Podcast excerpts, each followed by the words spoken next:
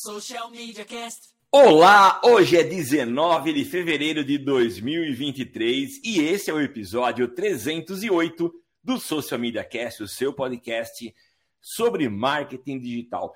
Você acompanha as nossas gravações e o nosso papo super descontraído todas as quintas-feiras a partir das 9 horas da manhã.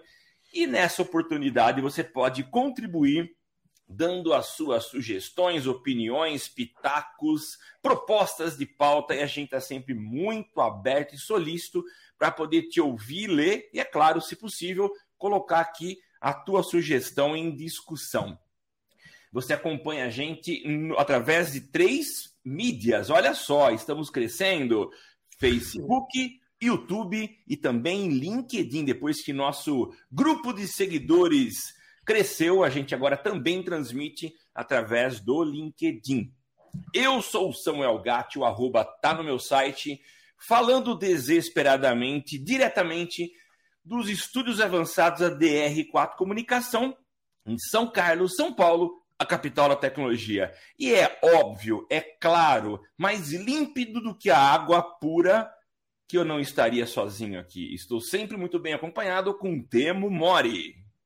Fala, por que tu tá falando desesperadamente? Me, me, me, chamou essa, essa abertura diferente aí. Porque eu não parei de falar, eu não errei. Então isso me deu uma cadência que me fez falar desesperadamente. Entendi. Tava precisando de uma pausa para respirar e tomar uma água, tá certo. Exatamente.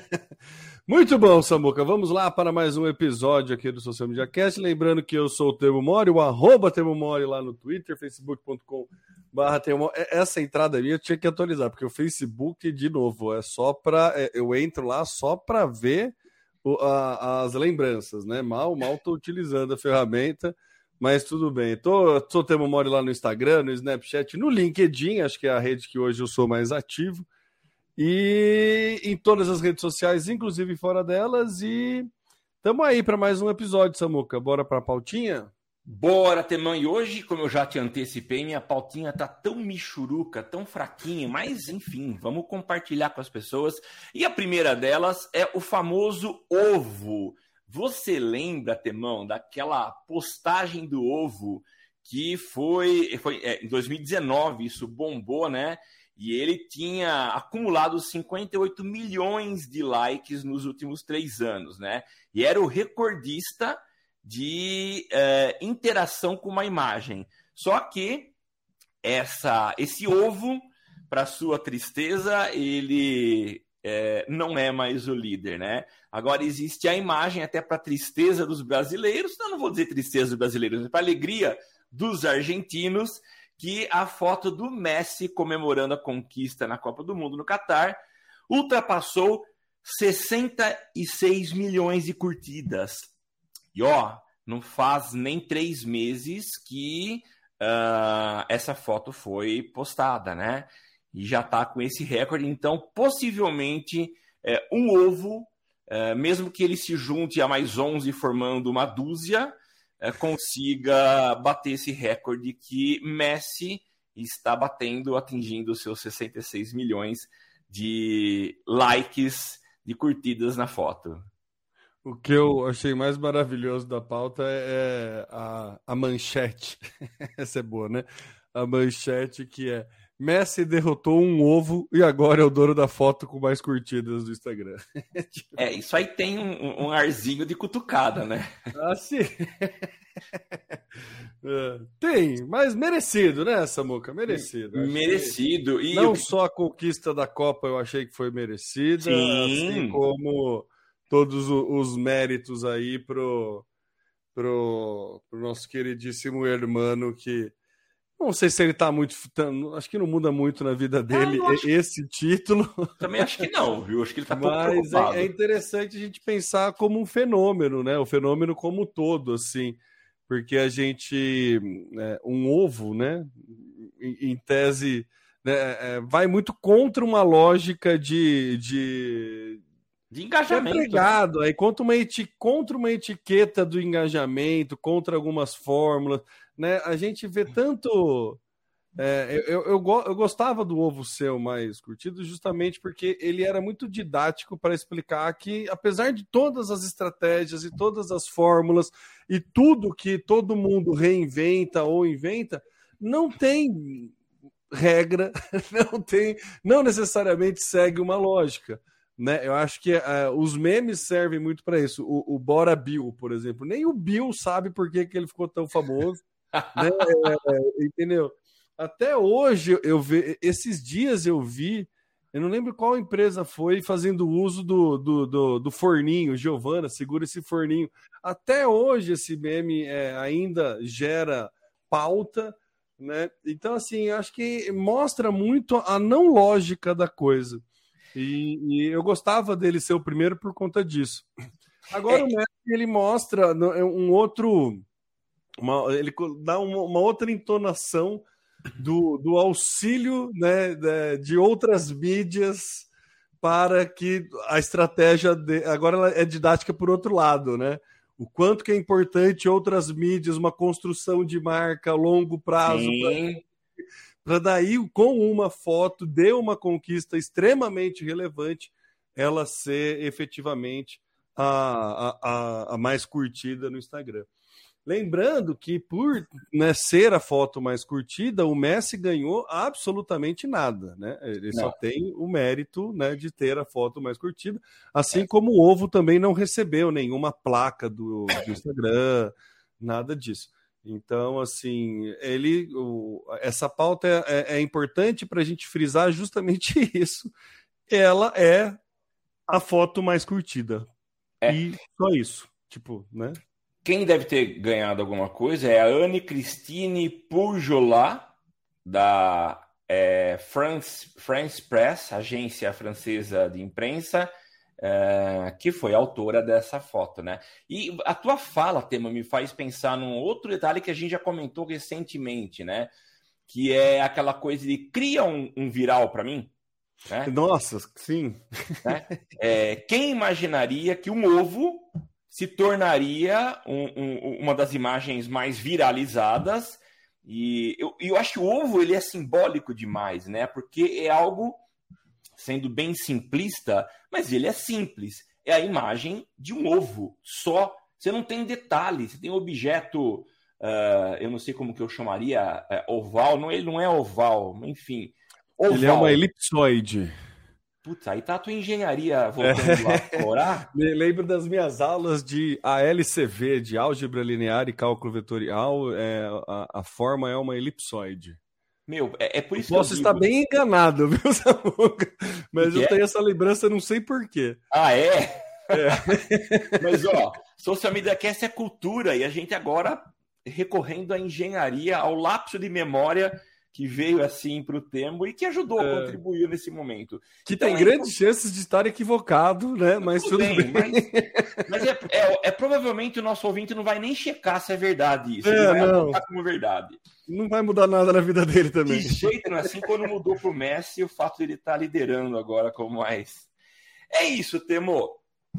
Ovo Muito ficando para trás. E vamos para a próxima pauta. Pauta que já foi motivo de spoiler na, no episódio passado, acho que deve ah, ter dado uma pincelada. Eu Verdade. sei que a gente deixou para esse episódio e é super interessante que são dados a respeito de podcast. E uma boa notícia para os pequenos podcasters ou para aqueles que se acham irrelevantes, mas eu acho que não é bem assim, né, Temo? É, eu não. Eu acho que não, não. Não sei se eu classificaria como uma boa notícia. Eu acho que é uma notícia. É reveladora, assim. Pode ser uma boa notícia, mas é uma, notícia mais reveladora que serve para a gente alocar numa realidade que o marketing digital e todos esses né, é, anseios por milhões de seguidores e não sei quantas milhões de curtidas, né, a, a gente tende a, a, a ter uma noção de sucesso muito deturpada. E aí a gente repete essa noção de sucesso deturpada para tudo que se refere a marketing digital. Né? E aí vem o nosso maravilhoso Cássio Politi e ele faz um comentário no Instagram. Eu vou até abrir aspas aqui, ó. O podcast da sua empresa provavelmente não tem números gigantescos. Relaxa, é normal. Um levantamento da plataforma Buzzsprout mostra que aquele grupinho que representa 1% dos podcasts mais ouvidos do mundo tem 3.994 downloads por episódio. Em tempo, um download equivale a um play. A gente é do tempo, Samuca, que um download equivalia a três plays, né? Você lembra disso? Porque você tinha que baixar no Wi-Fi, não era o streaming direto, então fazia-se é. essa conta. Um download eram três plays, é. mas agora um download equivale a um play, que eu acho mais, mais coerente. É, se você esticar esse grupo, vai ver que o top 10% tem 335 downloads por episódio em média. E os top 25% tem 93 downloads por episódio. Então daí ele fala, pela nossa experiência na Tracto, eu diria que alcançar 300 a 500 ouvintes por mês é uma uma meta razoável para um podcast de empresa. O resultado depende do segmento, do tema, da frequência de publicação e de muitas outras variáveis. Então eu achei muito legal assim esse, esse choque de realidade, assim, porque a gente fica imaginando que sucesso é ser o flow, né? É isso. É, é ter é. milhões de, de, de, views. Então, como que eu para que, que eu vou propor podcast como uma mídia, uma produção de conteúdo para a minha empresa, sendo que eu vou ter 20, 50 pessoas, né, 50 downloads por episódio. Cara, 50 downloads por episódio te coloca ali muito bem posicionado, né? Não é pouca coisa, 50. São 50 pessoas que estão dando a atenção à sua empresa, pensando que o podcast é a mídia que mais tem retenção, né? Então vamos pensar aí, um vídeo de YouTube, normalmente 90%, 70% da, da, da retenção morre nos primeiros 25% do vídeo sendo bem generalista aqui, tem inúmeras outras variáveis. Mas, enfim, no podcast a gente tende a ficar mais tempo retido, né? Então vamos pôr um podcast de empresa de meia hora, que vamos botar 50% como metro, 15 minutos. Cara, você tem 50 pessoas por semana dedicando 15 minutos do tempo dela a se relacionar com a sua empresa. Não é pouca coisa. Se você pensar. Vamos, vamos mudar parâmetros. É, pensa de tempo de sessão no site. Nossa! É, o que são 15 minutos? Cara, se você tem uma sessão no seu site que o cara leva 3 minutos, você dá. É, é, é, é, é meu, é, é, celebração, assim. É muito tempo, 3 minutos, uma sessão. Quer dizer que o cara realmente se interessou. Então, assim, 50 sessões com 15 minutos é muita coisa. É uma oportunidade de um relacionamento muito, muito único e muito íntimo com uma parcela de clientes que efetivamente tem interesse na sua empresa. Porque né, não é. Talvez a pessoa que fica 15 minutos lá não necessariamente não tem interesse. Então, eu acho que é bem, é bem relevante para a análise de podcast como uma mídia para a gente trabalhar aí em conteúdos dentro da, da, do marketing de conteúdo, ser mais uma frente, ser mais um canal do marketing de conteúdo. Eu acho que é bastante interessante esses números para alocar. A gente está falando desses dados em 2023. É. Né? Lembrando que o ano do podcast no Brasil foi 2018. Né? 2018, 2019, tem gente que estende até 2020. Né? Mas assim, o, o, a, a, o boom de, de programas já aconteceu, já entrou na cultura. O Spotify já adicionou, né, facilitou muito esse acesso a podcast. E aí a gente chega e, e, e entende que 10% tem 335 downloads por episódio em média. Cara, é, é, é, é bastante relevante a gente pensar, começar a cogitar isso como uma estratégia de mídia, né? Sim. Então, eu acho, acho bem legal esses números aí. E o que fez, o que né, também serviu como choque de realidade para a gente, né, Samuca? Porque a gente, enquanto Social Media Cast, não que a gente tinha, nunca foi o objetivo atingir grandes massas, né?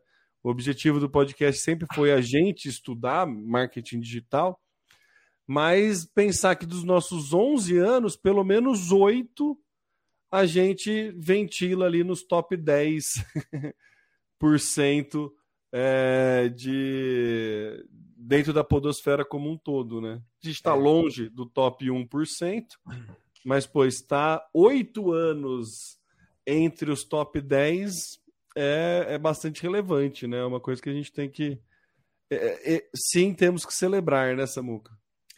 Temo, eu, você sabe disso e, e acho que você comunga da minha ideia, para usar um termo que foi eternizado com a nossa ex-presidente Dilma, do comungando a mandioca, mas acho que você comunga dessa ideia comigo de que o podcast é uma mídia muito eficiente. Então, por mais que a gente veja uma supervalorização do vídeo que traz emoção, que traz imagem, que traz áudio, mas a facilidade ou a praticidade do áudio eu acho que é algo que faz muito sentido nos dias de hoje, que a gente é multitarefa, né? Então, eu não quero simplesmente estar tá lavando louça ou cozinhando. Eu quero estar tá fazendo alguma coisa a mais. E o podcast, ele tem essa capacidade de nos instruir. Eu, eu digo que é, muito mais do que leitura, uh, o podcast é o que mais me instrui.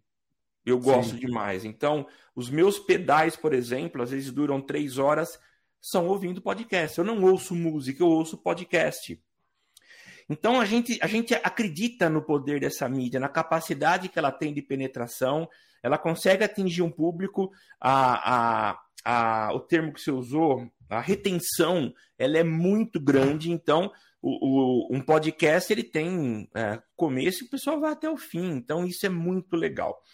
Ah, e eu, eu, falei boa notícia, mas você tem razão quando você me corrige e fala que é uma.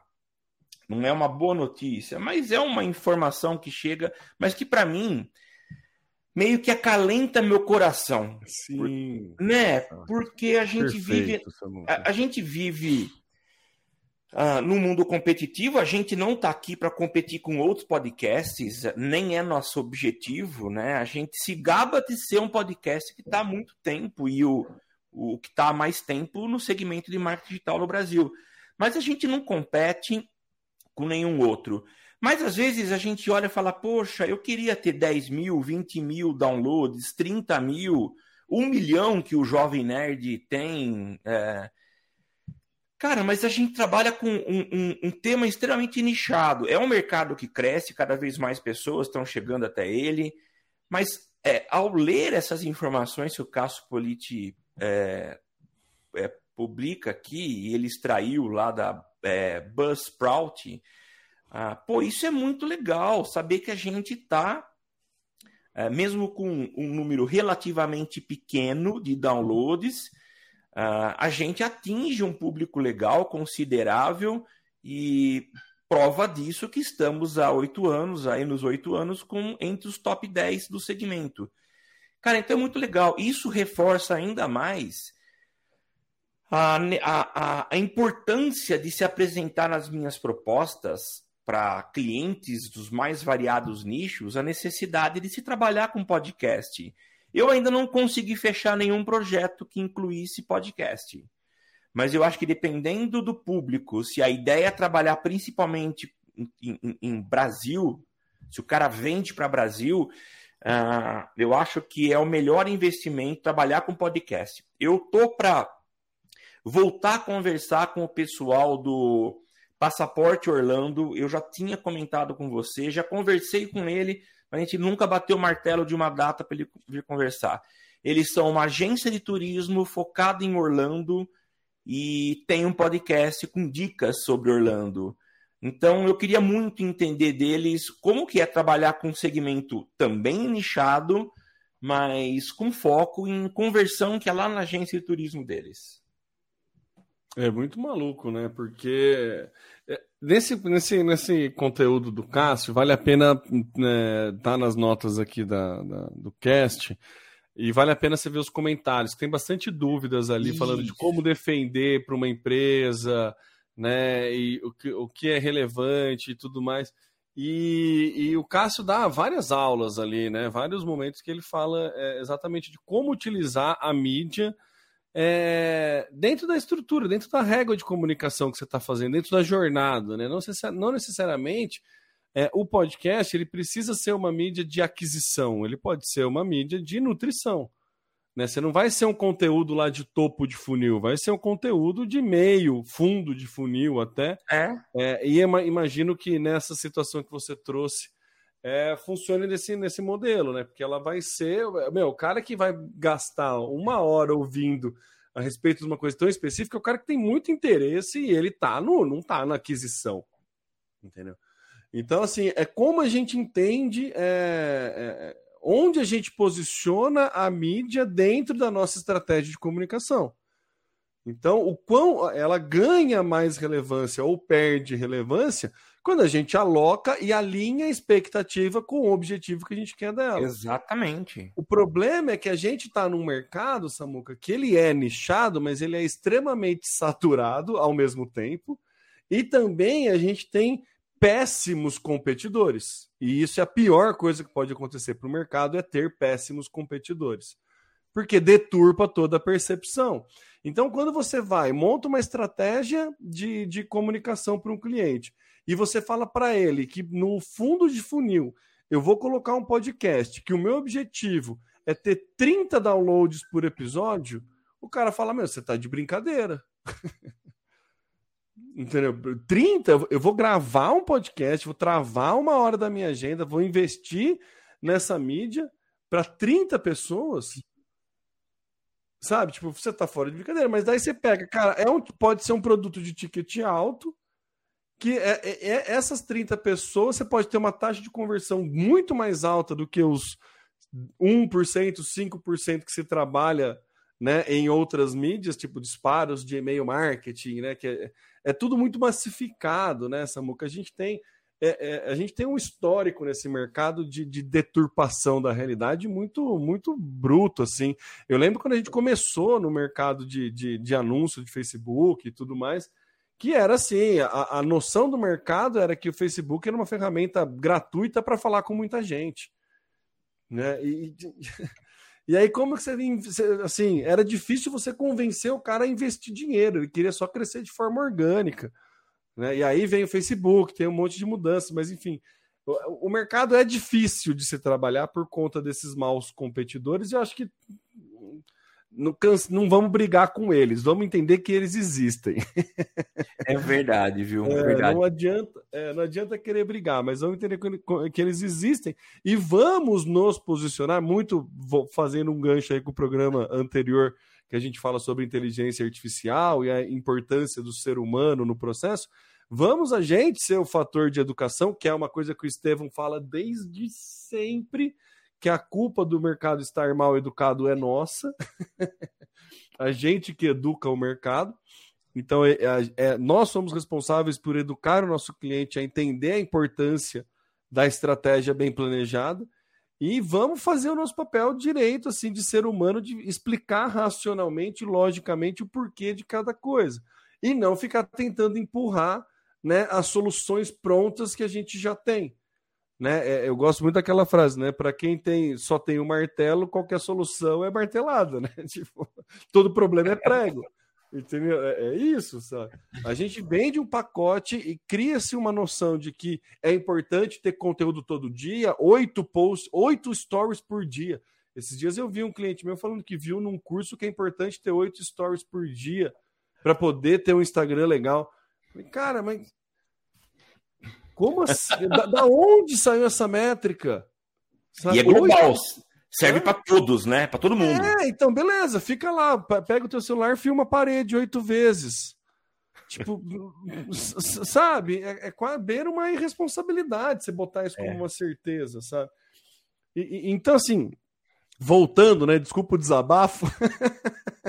e voltando aqui para análise, é, é, é, definir a régua de comunicação, definir a jornada, é entender todo o processo é, de, de, de, pontos de contato que você tem com o seu cliente até ele fazer a compra. E aí a gente não está falando só do marketing, a gente tem que ter a, equipe de atendimento, tem que ter o time de vendas, como que esse time aborda, em que momento. Às vezes, o podcast ele nem entra no funil do marketing, ele pode entrar no funil de vendas. O cara que está é. indeciso, é. o vendedor pode indicar um podcast para ele que tira alguma dúvida técnica. Você vai fazer um podcast técnico a respeito de ar-condicionado? Cara, quem vai baixar isso a não ser a pessoa que está pesquisando a respeito é... do ar-condicionado? É uma pessoa que já está no pipe de vendas, não é nem no pipe de marketing, Sim. mas no pipe de vendas. Então, assim, existem inúmeras estratégias onde o número é, milionário e megalomaníaco não é tão necessário. Eu acho que esse é o dado que, que, que muito legal que o Cássio coloca na nossa cara, é isso, sabe? Não precisa ter milhões de seguidores para justificar que o podcast é uma mídia relevante na tua estratégia de comunicação. Sim. Só que, só que tem a necessidade de ter uma estratégia de comunicação. É, acho que, Cara, esse é o ponto, né, Samuca? É, eu estava lembrando agora, você falou que não necessariamente a gente precisa encaixar o podcast dentro do funil, né? Ele pode estar tá em outro processo, pode estar tá no pós-venda. A gente encaixa onde quiser, né? Eu estava lembrando agora, em Araraquara tem um dos grandes fabricantes de piscina de fibra no Brasil, eles têm loja no Brasil Você inteiro. fala grandes tem... fabricantes, eu já ia falar Lupo. Não, não. Nigro. Não, é a Enrimar. E uh, o, o, gestor de marketing é colega meu de, de professorado, e, e, a gente, eles estavam com a ideia de montar um podcast. Então, a gente teve algumas conversas, uma consultoria uh, de amigo que eu fiz lá, e a proposta deles Uh, é assim, descompromissada, mas é conversar com a equipe interna da, da, da fábrica, conversar com lojistas, conversar com donos de piscina. Então eles criaram um podcast que chama o Papo de Piscina, Papo na piscina, Bate-papo na piscina. E eu, inclusive, estreio o primeiro episódio, conta com a minha participação aqui. Mas eu acho legal isso, né? É, não existe, o objetivo não é diretamente venda. Pode ser que venda, mas o objetivo deles é, é trabalhar a marca, é, nutrir os revendedores e também os clientes com informações a respeito de piscina. Então é descomprometido, sem neura de ter que encaixar em algum lugar. E, e, e depende do segmento, Samuca, a mídia ainda faz mais sentido. Né? É, segmento de é, segmento farma, que tenta lidar, trabalha com o público médico, Cara, médico não vai parar para assistir um vídeo de meia hora, bicho. De jeito nenhum. Não vai. A vida, a rotina do médico é maluca. O cara não tem, sabe, meia hora ele, meu, ou ele dorme ou ele fica com a família, sabe? É. Isso é mesmo. uma rotina maluca, assim. E aí o podcast passa a fazer muito sentido, porque ele tá no eh, trânsito, ele pega. É verdade. Entendeu? Então, assim, depende muito do perfil do cliente. E aí você vai fazer uma, um, um podcast com perfil para médico endócrino, você sabe, pega uma especialização bem segmentada e o teu episódio tem 60 downloads, você vai falar que é uma média ruim? Sabe? É então, acho que é, é, tem, tem muito outros fatores para serem analisados durante essa métrica. O, o que me é, irrita no mercado é essa glamorização de números, né? Que, que, que é, é, o ovo prova isso, sabe? Ele ficou famoso porque teve um monte de curtida, mas só. É. É, é, isso, só. O, o, o, Messi não tá feliz porque ele bateu o recorde do ele tá feliz porque ele ganhou o Mundial. Entendeu?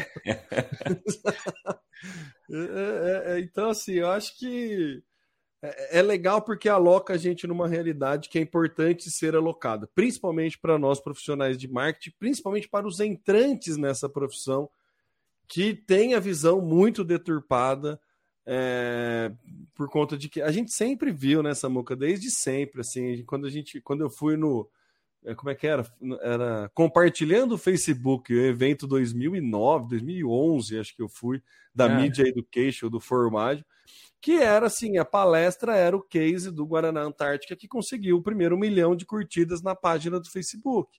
Nossa. E a estratégia de comunicação e tudo mais. E, e, e legal, mas, tipo, só deu palco para eles ali, assim, naquele momento. Sabe? Foi uma estratégia que teve milhões de investimentos, foi, e eles conseguiram palco, conseguiram awareness.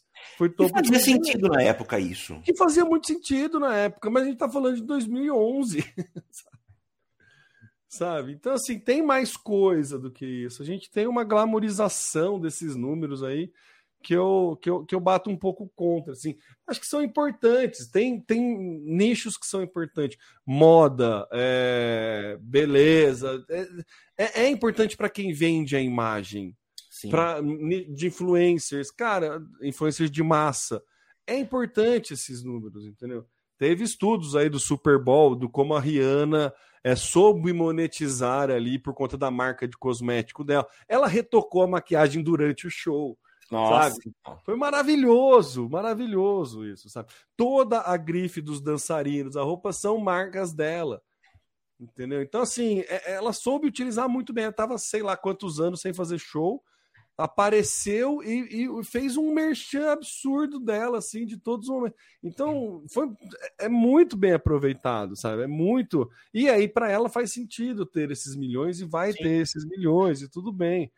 Mas para nós réis mortais que não né, somos convidados para fazer show do intervalo no Super Bowl, 200, 150, 50 downloads passa a ser algo bastante relevante. É, isso mesmo. Então, principalmente pensando em podcast para empresas. Sim. E se for para empresa B2B ainda, sabe? Cara, é, é, ainda mais, sabe? Porque é isso, é, é fundo de fundo de funil ali, assim. Então. É. Enfim, desculpa o desabafo. Não, um desabafo importantíssimo. Importantíssimo. É, mas eu acho que tem muita. Tem, tem, nosso mercado ele é muito raso, assim. Tem muita densidade no nosso mercado, mas tem, tem bastante coisa rasa também. Então acho que é importante a gente, a gente saber que hora que a gente fica no raso, que hora que a gente busca profundidade, né, Samuca? É, e a hora que está no raso, você precisa fazer oito stories por dia, porque aí você sai do raso e, e, se afunda de vez. Vamos, é. vamos sair então desse raso e vamos para geolocalização, que, ó, que achei interessante demais isso aqui. É, é, influenciadores chineses, mas sobretudo influenciadoras chinesas, estão é, buscando é, lugares diferentes nas ruas lá de algumas cidades na China para poder driblar o algoritmo. Eu achei interessante uma foto que eu vi no Twitter, de embaixo de uma ponte, até para se abrigar de chuvas, mas centenas de influenciadores com as suas ring lights, às vezes com dois, três smartphones fazendo live em mais de uma plataforma digital. E aqui o que elas fazem é, são plataformas específicas da China, né? Que trabalham com um algoritmo diferenciado e que valoriza a geolocalização. Então, ah, os parâmetros de engajamento não consideram apenas sexo, interesses, idade, gênero, já falei gênero, né? Sexo, gênero, mas também a localização. E o que, que elas têm feito? Elas tentam pegar esses espaços públicos ah, próximos a bairros mais ricos, porque a entrega de conteúdo também ela é local. Então eles buscam lugares onde existem pessoas com mais grana, cuja possibilidade de ganhar mais tips, mais gorjeta, é, são maiores. Ah, então você vê aquele monte de influenciadores fazendo transmissões, e são os mais diversos tipos de transmissão, gente cantando, gente dançando, para poder receber mais gorjetas. Isso aqui não faz muito sentido aqui no Ocidente, porque a gente, até onde eu sei, não existe esse tipo de engajamento. E se eu tiver errado, por favor, caro ouvinte, mande uma mensagem aí para o Twitter, o arroba socialmcast, e faça o seu contraponto. Mas até onde eu saiba, não existe engajamento por geolocalização aqui no Brasil.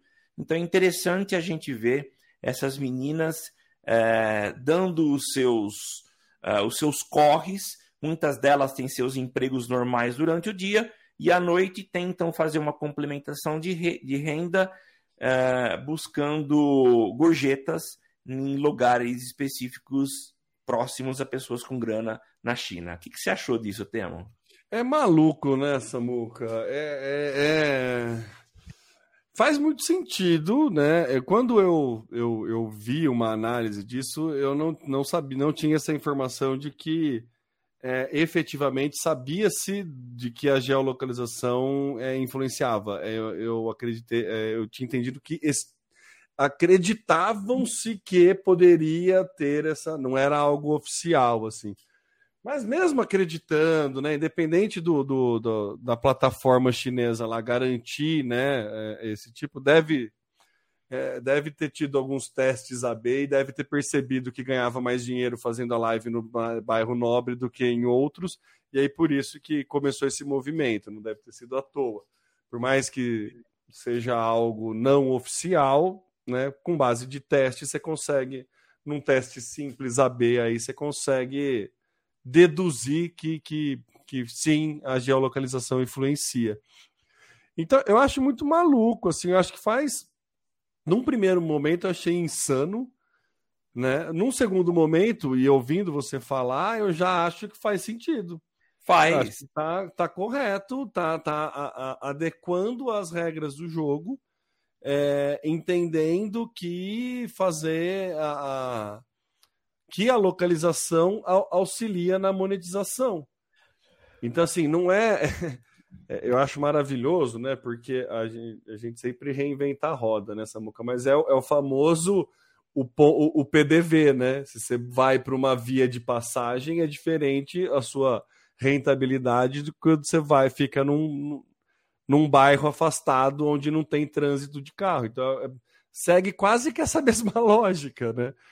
Então eu vou para um bairro nobre, onde meu conteúdo geolocalizado vai ser mais disseminado. Esse bairro nobre tem maior é, receita, ele tem mais possibilidade de me dar retorno. Então eu vou para aquele caminho, vou, vou, vou nesse caminho. Exatamente. Acho que é, é, é, é maluco, mas faz sentido. Né? Faz. Que, entendendo a regra do jogo e beleza. É. Né? É, é é que a gente faz também uma análise do ponto de vista da nossa cultura brasileira, né? Então, parece maluco essas meninas irem para esses locais da cidade. Aí se fica tra transporta isso para a realidade brasileira. Uh, você sendo pai e eu sou pai de menina também, se deixaria, mesmo que mais velha, tua filha passar madrugada embaixo de um viaduto em São Paulo? Tudo bem que aí tem um monte de menina junto, mas eu fico preocupado com violência. E aí se a gente olha nos comentários aqui da matéria, tem gente que conhece essa realidade e fala: não, mas isso se trata de China. É, não existe essa questão de assédio, de violência. Então é super normal na cultura deles alguém passar a madrugada trabalhando na rua dessa forma. Sim. Sem problema nenhum. Então, eu achei diferente para a nossa cultura. É uma alternativa que as pessoas buscam para ganhar mais dinheiro. E o que eu acho super normal, tá? Mas é interessante a gente ver como que a gente acaba perseguindo e se aproveitando do algoritmo, né? As brechas que ele tem. E não sei se também esse jogo não pode virar. Ah, vamos, vamos burlar isso. O próprio é, quem escreve o algoritmo dizer não, vamos mudar porque não está certo isso. Mas enfim, é. não há nada de legal no que está sendo feito. Ilegal há... no que está sendo feito aí, né? É, não há nada de legal se o algoritmo mudar a regra né? Vai ser mais uma mudança de regra ali, Sim, acho que não, é. Não tem problema. Mas eu faço uma analogia, Samuca, muito com a questão de escritório virtual. Tem muita empresa do interior que, por uma questão de posicionamento estratégico, loca um escritório virtual para ter um endereço em São Paulo. É, então. Para poder atender.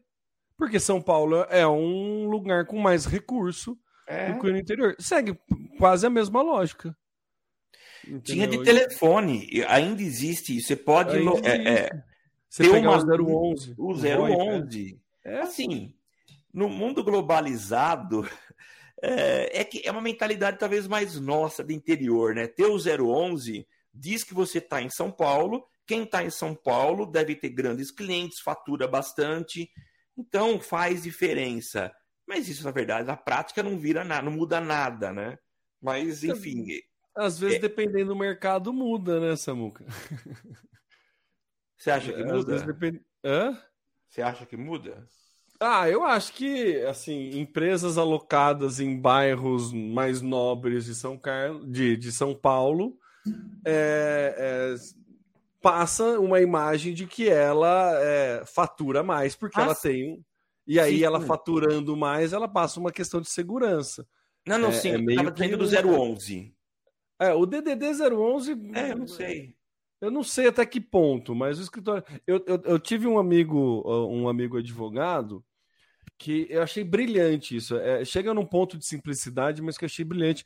Ele virou para mim e falou assim: "Cara, eu sou, eu não gosto de carro, não tenho paixão por carro, mas eu tenho que trocar de carro todo ano." O que foi? Eu tava no mudo ainda. Eu entendo isso. É, é, porque eu trocar de carro todo ano mostra que eu estou sendo bem sucedido na minha profissão. É. E essa segurança é importante para os meus clientes.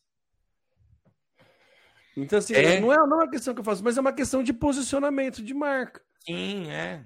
Então, assim, eu nem, nem, nem ligo para trocar o carro. Ele falou assim, nem, nem gosto, assim, lógico, é ótimo ter um certo conforto, lógico. Mas, assim, é, eu me, me coloco nisso para fazer. Por exemplo, eu não sou a pessoa mais. É, é eu não levo o carro para lavar todo mês. Mas eu entendo que faz parte do, do, Mostra um desleixo andar com o carro extremamente bagunçado, quando você, quando, principalmente quando você ia em eventos né, presenciais ali, que, enfim. Sim, é. Mas né, a, a, tua forma de se portar mostra o teu posicionamento. É. Então, basicamente, a, segue quase a mesma, a mesma lógica ali. Então, se eu faço live de um bairro mais nobre, né? Consequentemente, eu atinjo aquele bairro mais nobre, por conta que o algoritmo entende que eu estou ali, e ali é. me melhor, melhora o meu posicionamento Sim. literal. É verdade, literal. literal, para que eu possa é, buscar um mercado com mais recursos. É muito legal, viu? Maluco, né? Maluco, viu? Maluco. Temão, vamos falar agora de Apple, lançando aí os seus óculos, que parece-me que vem com tudo para bater, inclusive, a meta, né? Então, maluco. É, a Apple, quando lança um, um, device novo aí, todo o rumor já vai lá no alto, né? Porque. É. é normalmente, a Apple não entra para brincar, né, Samuca? Não. Dificilmente ela entra para brincar, assim. Então, os rumores é que vai mostrar em julho, já solta o seu, o seu novo wearable aí com, para realidade aumentada e virtual, que é para bater no brigar com o Quest mas vem com possibilidade de outra bateria para melhorar, processamento com M2. É assim, vai ser um, um divisor de águas aí é, no segmento, pelo menos essa é a expectativa. É, vamos ver os valores. Eu acho que no primeiro momento, como tudo, né, vai ser acessível a poucos e depois tende a aumentar aí, a melhorar ali a, a a popularização, é difícil falar popularização de algum device da Apple. Ainda mais com mas, preço, né? mas uma facilitação ao acesso, vai, não vamos dizer uma popularização, mas uma facilitação, uma facilitação ao acesso, uma facilidade no acesso. Então eu acho que é algo que vai mudar, assim, muito o mercado de realidade virtual e como a gente vai entender ações em realidade aumentada, em realidade virtual e tudo mais. Eu lembro muito do finado, finado entre aspas, né, o Google Glass, assim, que eu acho que foi um exemplo de, sabe aquela, aquele meme, né, mas vocês não estão prontos para esta conversa? O, é. o, o, Google Glass foi mais ou menos isso, ó, vocês não estão prontos para essa tecnologia ainda. Já é. falei isso aqui no cast, mas ele né, tem algumas alocações ali de realidade aumentada, principalmente para a linha de montagem, onde você né, vê um, um, motor e ele fala quais, faz um checklist de parafusos que você tem que apertar, e aí Sim. a realidade aumentada aponta, mostra onde tem que fazer. Então, tem algumas aplicações aí, principalmente na indústria. Mas a, a, a Apple entrando, a gente fica achando que vai logo mais a gente já vai poder ter game, né, seriado de TV, né, ou outras ações ali com o XROS, né, que seria o sistema é. operacional da Apple. Você está ansioso, Samuca? Como é que você está? É, me dá ansiedade ver o preço dele, né? Isso sim me dá ansiedade. São 3 mil dólares, em torno de 17 mil reais, sem contar impostos. Então, totalmente fora de questão uh, pensar nesses valores em ter um equipamento como esse. Mas algum, alguns aspectos me surpreendem. O primeiro deles é o M2. M2 é um processador evolução do M1, que é o, o, o chip que substituiu o Intel nos computadores celulares da Apple e que realmente revolucionou. Então a gente tem aí um poder de processamento gigantesco. E se a gente está falando de um wearable, de um vestível, como são os óculos de realidade virtual, uh, ele precisa de um bom processamento. Né? Então, a Apple anuncia que ele já vem com o M2 como o, o seu uh, processador, né? E só que para isso ele precisa de bateria externa, porque deve consumir bastante e você não vai ficar carregando nos óculos bateria para dar conta do recado, né? E um outro aspecto também que me chamou demais a atenção e que provavelmente vai é, virar o jogo é, a inserção de monitores 4K. Ah, e isso sim muda demais a percepção. A gente já tem esses óculos ah, com uma qualidade muito legal, mas se você tiver a partir de agora, eu não sei se os concorrentes têm, mas se você tem monitores na frente dos seus olhos com definição 4K, você vai ter um nível de realismo muito grande. Então a gente começa a ter uma experiência diferente. Mas confesso que estou bem distante de pensar. E não sei se seria um dispositivo que eu compraria, não, viu? Não, não sei que tipo de experiência eu teria. Mas legal, legal, eu acho que vai sacudir o mercado. O mercado que a Apple não estava dando nenhum sinal até pouco tempo, né? A gente é. vê alguns outros falando disso, mas a Apple é vem agora já prometendo entrar de sola. É verdade, né? Faz um tempo aí que a gente não vê um, um movimento da Apple é, para esse wearable, né? Para é. esse vestível que são os óculos. Mas, né? Quando ele se movimenta, a gente já assusta e fala: opa, né? Coisa, coisa boa vai chegar, né? Dificilmente é. a Apple não, não entra para ser líder de mercado. Ela não entra em algum mercado que ela não queira ser líder, né? Então, é verdade é, é, é importante a gente fazer essa, esse acompanhamento aí de quando vai chegar, principalmente de quando você falou que acho que não compraria, é, eu talvez alugaria. para experimentar. Ficar um tempo assim para brincar, Sim. sabe? Pegar um, um, tempo de férias, sabe? Alguma coisa assim que, que, poderia dedicar mais tempo a isso. Legal. Talvez eu alugasse, dependendo dos valores também. Legal, Mas, enfim. Boa. E para a gente finalizar, temos a Elon Musk aumentando seu engajamento de forma orgânica no Twitter. É orgânico ou não? Adorei, de forma orgânica é ótimo. Né? É, ele tá fazendo oito stories por dia agora. Ele tá... Não, mentira. Na verdade, a, a grande vantagem é, de você ser o dono da bola é que você define a hora que ela rola, né? Essa, Exatamente. Essa, é. Ou a hora que ela deixa de rolar. Então, basicamente aí funcionários do Twitter revelaram que o Elon Musk ele criou um sistema é, é, para ele, né, para aumentar o alcance dos tweets próprios. É, é, é, é, engraçado que essa notícia surpreende um total de zero pessoas, porque todo mundo imagina que ele realmente possa fazer isso. Não, zero não, pessoas. Nem assim, ninguém deve se surpreender falando que o Elon Musk está modificando o código para que ele próprio obtenha vantagem ali nos coisas. O Elon Musk ele sempre foi o cara que fez muito bom uso do Twitter, ele ditou muito mercado, ele fez bolsas subir e cair com tweets. Então ele sabe do poder da coisa. E aí agora ele sendo dono da bola, ele ele é uma empresa privada, é dele. Ele quer aumentar a regra para ele, ele pode tranquilamente sem, né, sem, sem sem pudor nenhum, porque a gente sabe que pudor não é, não, não tá muito colado na imagem não, dele. Nem um pouco. achei, achei interessante aí é, trazer essa notícia para a gente comentar o quão é, suscetível a, a, a, ações de pessoas físicas as pessoas jurídicas é, estão, né? Então achei é, é, bizarro, mas é, é, muito verdade e muito assim. Não é, é, não é algo inacreditável, né? Muito não. pelo contrário. não é inacreditável, principalmente sabendo do perfil dele, um perfil totalmente maluco. Então é, é, a gente já imagina que isso possa acontecer. E a prova disso, eu tenho usado bastante o Twitter e a quantidade de vezes que Elon Musk aparece na, no, no, meu feed é gigante, né? Então, é, tá aí a prova. É tudo sendo manipulado. Quando eu falo que é orgânico, porque ele ameaça, ó, se você não não mexer no algoritmo, arranca o teu órgão. Então, é por isso que é orgânico.